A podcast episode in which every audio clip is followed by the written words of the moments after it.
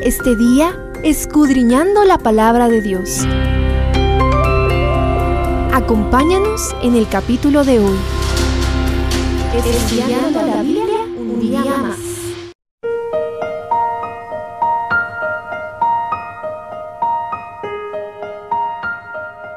Ezequiel 3 presenta un cuadro de la lucha interna del profeta y una explicación más precisa de su deber como mensajero del Señor. Descubramos juntos por qué no cualquiera puede ser profeta. Primero, entre debilidad y fortaleza. El conflicto cósmico entre el bien y el mal es real. Aquellos que son llamados a ocupar posiciones en la primera línea de batalla enfrentan pruebas que requieren de enorme temple espiritual.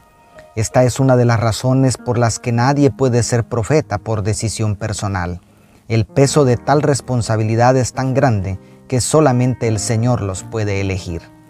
Después de experimentar la delicia de contemplar la gloria del trono de Dios, donde disfrutó del dulce sabor a miel de la palabra, el profeta pasa a experimentar la amarga experiencia de indignación que le provocaran los pecados de su pueblo, la insuperable dificultad de la tarea encomendada, el temor al fracaso y quizá el sentimiento de ineptitud que cualquier mortal tendría en sus zapatos.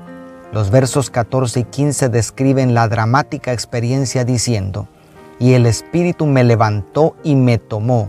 Yo iba con amargura en la indignación de mi espíritu, y la mano del Señor era fuerte sobre mí entonces vine a los desterrados de Tel Aviv, que habitaban junto al río Quebar, y ahí donde ellos vivían estuve sentado siete días atónito en medio de ellos.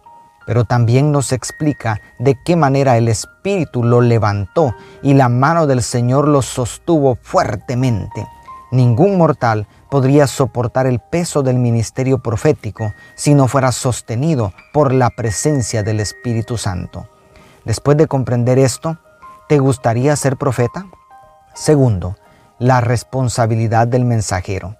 A partir del verso 22, el capítulo termina con lo que parece ser una repetición de la visión gloriosa del trono, lo cual deja mudo al profeta Ezequiel. En medio de estas dos portentosas teofanías se encuentra la más nítida descripción de funciones de un mensajero del Señor. La palabra de Jehová que vino a Ezequiel inicia diciendo en el verso 17, Hijo de hombre, te he puesto por centinela de la casa de Israel. Cuando oigas la palabra de mi boca, adviérteles de mi parte. Las funciones de un profeta se describen bajo la figura de un atalaya militar que debía permanecer velando atentamente en la torre de vigía para poder advertir a la gente de los peligros que se avecinaban. Luego, con rigor castrense se le explica al profeta que el incumplimiento del deber puede hacerlo merecedor de la pena máxima. Cuando yo diga al impío, ciertamente morirás, si no le adviertes, si no hablas para advertir al impío de su mal camino a fin de que viva, ese impío morirá por su iniquidad, pero yo demandaré su sangre de tu mano, declara el verso 18. El mensajero de Dios debe, además de internalizar la palabra, predicarla a tiempo y fuera de tiempo con la misma certeza, autoridad y sentido de urgencia que una alerta de peligro de muerte. El destino eterno de quienes escuchen la verdad está en juego. Con la delicadeza de un cirujano y, a la vez, con la presteza de un bombero, el mensaje debe ser entregado inmediatamente porque la vida eterna está en peligro. A la luz de todo esto, permíteme terminar con una apelación doble. Elige la que mejor se aplique en tu caso, por favor.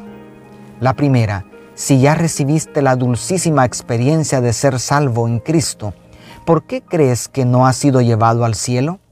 Querido hermano, querida hermana, Dios te tiene allí donde estás por atalaya para salvar a todos los que quieran escuchar tu testimonio. Y la segunda, si no has entregado tu vida a Jesús, me refiero al compromiso público del bautismo, entonces apresúrate y comunícate con la persona o emisora que te compartió este audio y diles, hoy entendí que la salvación es un asunto de vida o muerte, necesito bautizarme pronto. Dios te bendiga, tu pastor y amigo Selvin Sosa.